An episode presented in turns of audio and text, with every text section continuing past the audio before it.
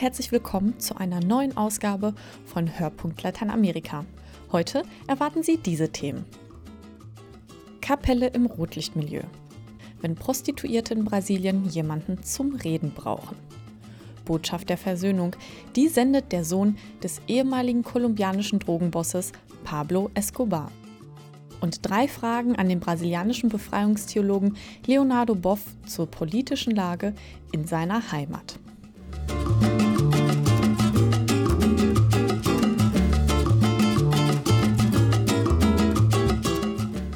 Viele Touristen lieben die Brasilianer für ihre überschwängliche Lebenslust, die heißen Samba-Rhythmen und ihre exotische Schönheit.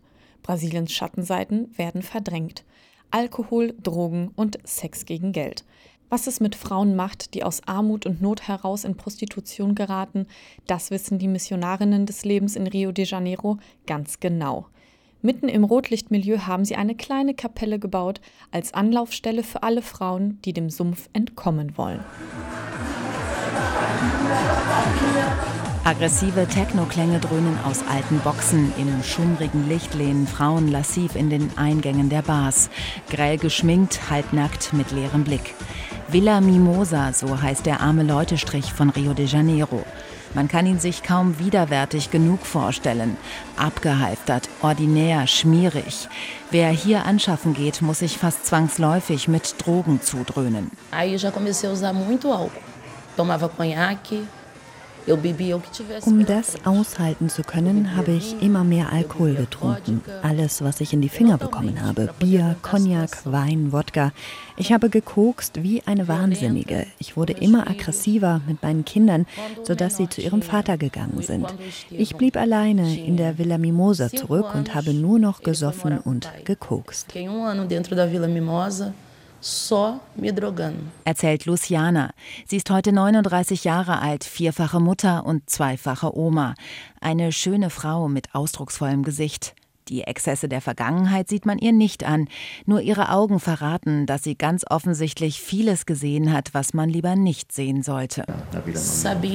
Meine Mutter und meine Schwester wussten, was ich wirklich machte, mein Ex-Mann auch. Nur meine Kinder nicht. Vor denen habe ich versucht, meinen wahren Job geheim zu halten. Ich habe ihnen erzählt, ich würde in einer Bar als Kellnerin arbeiten. Ein ewiges Versteckspiel, das Luciana immer tiefer in Sucht und Depression trieb. Es war eine schwere Zeit. Damals dachte ich, mich mag doch keiner mehr. Meine ganze Familie hatte sich von mir abgewendet. Kein Wunder, ich war so aggressiv und grob und habe alle nur vor den Kopf gestoßen.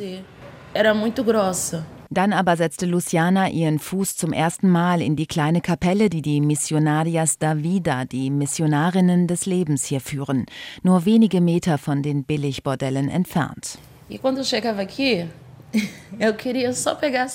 Als ich das erste Mal hier war, wollte ich mir eigentlich nur den Lebensmittelkorb abholen und nichts wie weg. Was die Schwestern hier sonst noch machen, dass sie einfach da sind, dass sie beten, damit konnte ich nichts anfangen. Ich habe das lange einfach so an mir vorbeiziehen lassen, bis ich irgendwann ganz langsam angefangen habe zu verstehen. Ich habe Jesus gefunden und die Liebe kennengelernt, so wie die Schwestern sie uns hier in Villa Mimosa schenken das Irmãs conosco aqui da Vila Mimosa. Trotzdem ging Luciana zunächst weiter zum Arbeiten in die Bars der Villa Mimosa, Tag für Tag, Nacht für Nacht. So ein Wandel vollzieht sich eben nicht von heute auf morgen, das braucht meist Jahre. Zunächst führen die Frauen eine Art Doppelleben, so lange, bis sie den Sprung schaffen. Weiß Maribel Perez, die vor sieben Jahren aus Uruguay nach Brasilien gekommen ist. Gemeinsam mit einer Mitschwester hat sie damals die Arbeit mit den und für die Prostituierten gestartet. Seitdem gehen die beiden Ordensfrauen einmal in der Woche in die Bordelle und sprechen die Sexarbeiterinnen dort direkt an. An vier Tagen in der Woche haben sie ihre Kapelle geöffnet. Unser erstes Ziel ist, dass diese Frauen sich geliebt fühlen. Wir sagen ihnen nicht, ihr seid Sünderinnen, sondern Gott liebt euch so, wie ihr seid. Und auch wir akzeptieren euch genau so, wie ihr seid, ohne Wenn und Aber. Ihr müsst euch nicht erst ändern, um geliebt zu werden. Wenn Sie das verstehen, ist unsere Arbeit ein Erfolg. Denn was ein Leben wirklich verändern kann, ist Zuwendung und nicht Verurteilung. Und dann ist es eigentlich immer ein Automatismus, dass die Frauen von sich aus das Rotlichtmilieu verlassen. Keine Frau prostituiert sich, weil sie das toll findet. Die Prostitution geht gegen die Würde der Frau. Sie verschafft den Frauen nicht die geringste Lust, sondern dahinter steht immer eine Geschichte des Verlassenseins, der Vergewaltigung. Bei Luciana kam der endgültige Absprung nach einem Selbstmordversuch. Sie wollte sich aus dem Fenster stürzen, eine Schicksalsgenossin rettete sie und die Schwestern halfen weiter. Sie haben mich ermutigt, endlich den Alkohol zu lassen und mir ärztliche Hilfe zu holen. Seitdem ich das getan habe, ist tatsächlich alles besser geworden. Ich bin zu dieser Beratung gegangen und sie haben mir wirklich helfen können. Heute trinke ich nicht mehr, ich nehme auch keine Drogen mehr und das, obwohl um mich herum lauter Alkoholiker und Drogenabhängige sind. Seit über zwei Jahren ist Luciana jetzt schon clean. Die Schwestern haben sie in einen Friseurinnenkurs vermittelt und sie hat angefangen zu malen. Sie wohnt wieder mit ihrer Mutter zusammen, mit drei Kindern und zwei Enkeln. Ich habe am eigenen Leib erfahren, dass man sein Leben ändern kann. Bei mir hat es mit Liebe und Zuneigung angefangen. Das hat mir zu einem spirituellen Wandel verholfen. Meine Seele hat Frieden gefunden. Und schließlich habe ich mit Hilfe der Medizin auch zum Frieden mit meinem Körper gefunden. Auf einer Zufriedenheitsskala von 0 bis 100 bin ich heute bei 98 sagt Luciana und lacht. Dann legt sie Schwester Maribel den Arm um die Schulter. Gemeinsam mit einer anderen Ex-Prostituierten, mit der Mitschwester und einer freiwilligen Helferin stellen sie sich vor den Altar und stimmen ein Lied an. Und zumindest für einen Moment sind die Abscheu und der Ekel, die Einsamkeit und die Depression nur noch eine blasse Erinnerung an eine längst zurückgelassene Zeit.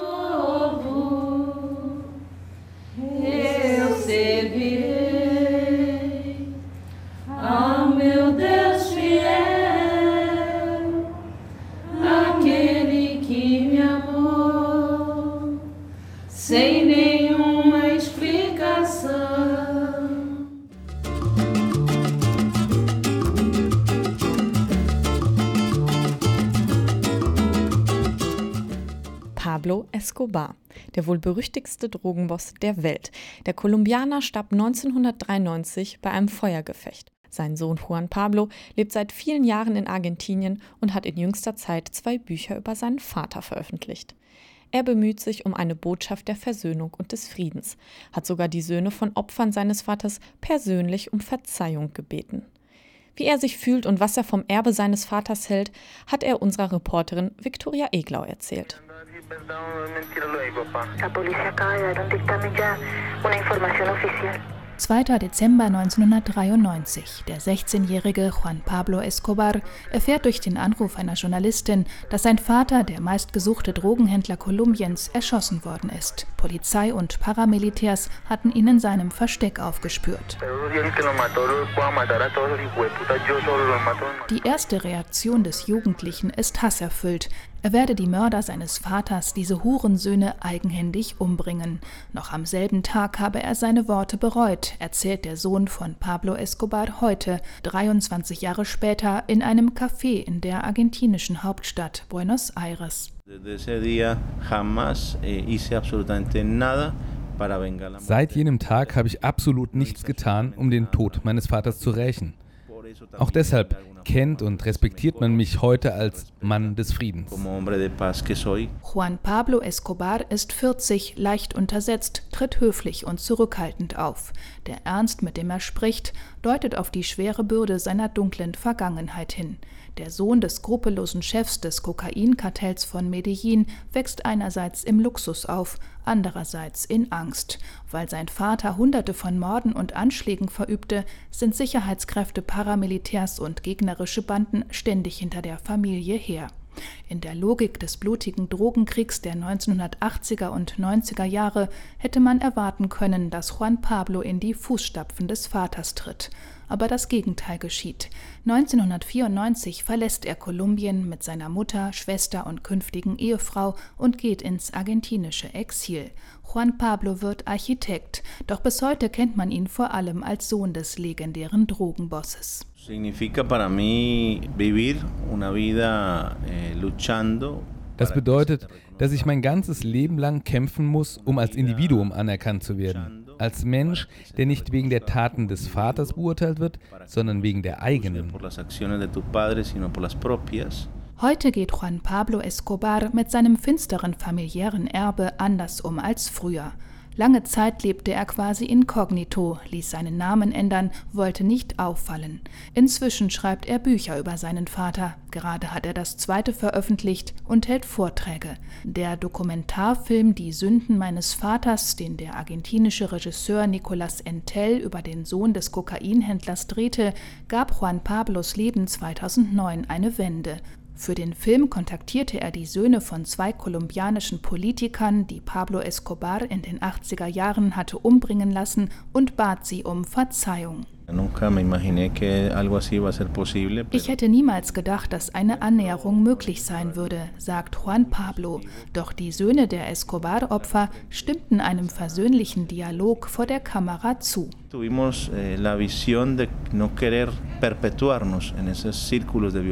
Wir wollten die Spirale der Gewalt durchbrechen und die Geschichte nicht wiederholen. Heute ist der Frieden in Kolumbien en vogue.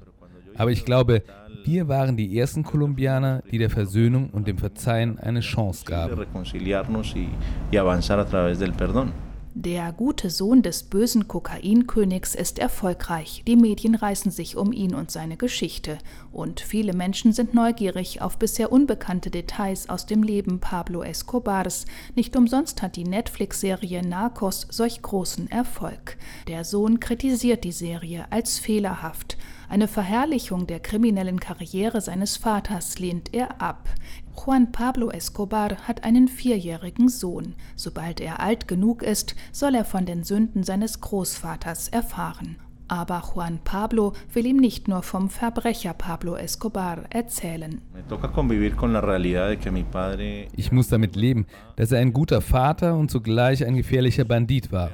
Aus Respekt für die Opfer verschweige ich keines seiner Verbrechen. Aber aus Respekt für meinen Vater erkenne ich an, dass er mich und seine ganze Familie geliebt hat.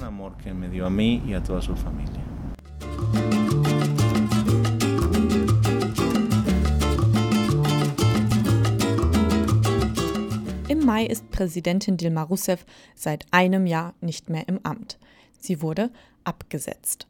Der brasilianische Befreiungstheologe Leonardo Boff spricht über diese Ereignisse aus seiner Sicht, seine Verbitterung über die Arbeiterpartei PT und er wagt einen Blick auf die Zukunft Brasiliens. Ihre eigene Heimat Brasilien durchlebt ja gerade eine sehr schwierige Phase. Wie sehen Sie gerade den Zustand Brasiliens, auch den Zustand des sozialen Friedens in Brasilien? Ja, wir haben in Brasilien einen Putsch gehabt, parlamentarische Putsch, einen Klassenputsch.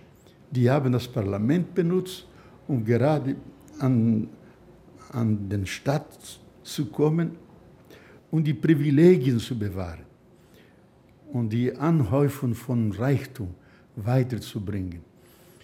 Und äh, das wurde äh, am Anfang äh, gut angenommen, aber nachher haben alles, alles gespürt, dass alle Punkte, alle wichtigen politischen Maßnahmen für das Volk total antipopulär sind. Sei es für die Arbeitsgesetze, für die Pensionen, für die Erziehung und Universität, die alles irgendwie privatisiert wird. Und besonders die, unsere große Ölproduktion. Es wird privatisiert, es ist eine der größten Reserven der Welt. Und dann, das ist also das Projekt neoliberalen Projekt, die bis zu Ende und mit großem Druck geführt wird. Und deswegen stehen wir von einem, von einem Flug ohne Richtung. Wir wissen nicht, wohin wir wohin wir gehen. Wir hoffen, dass große Manifestationen des Volkes geschehen werden, damit die Regierung selbst wach wird und nicht so radikal Maßnahmen gegen das Gemeinwohl des Volkes einführen kann. Sind Sie auch ein bisschen enttäuscht von der, Sie waren immer großer Befürworter von der PT-Regierung, die ja auch mit im Korruptionssumpf äh, steckt. Sind Sie da auch ein bisschen enttäuscht von Dilma Rousseff, von Lula da Silva? Ja, man muss unterscheiden. Die, die, die Spitze der Partei, die in der Regierung war, die waren korrupt. Sogar in der Logik äh, dieser Regierung war eine Koalition von, von, ich glaube, 15 Parteien. Da gibt es äh, Geschäfte und so weiter. Diese Spitze hat sich korrumpieren lassen. Aber an der Basis, da geht die, die Situation ganz anders. Die sind dem Volk nahe, näher und arbeiten zusammen mit den, den Gemeinden und lassen sich äh, ständig begleiten und, und auch kritisieren von, von dem Volk selbst. Aber das ist eine große Katastrophe, meine ich, weil die, die, die große, das große Lema, das große, die große Parole der, der, der Arbeiterpartei war Ethik, äh, Transparenz. Und die haben diese Werte an der Spitze verraten. Ich beleide das und kritisiere das das nehme ich nicht an. Und es ist schwierig, eine Partei zu, zu gründen. Aber er kann regeneriert werden, von der Basis heraus. Und ich hoffe, dass das geschehen wird. Und Lula bleibt noch als ein großer charismatischer Politiker, von allen anerkannt, auch im Ausland. Und er will kandidieren, aber Gott sei Dank nicht mit derselben Politik. Sonst wäre ich dagegen und werde gegen ihn äh, aufwellen. Wo liegt denn Ihre Hoffnung oder eine Utopie noch für, für Brasilien? Ein neuer Weg in die Zukunft? Wie, wo geht der lang?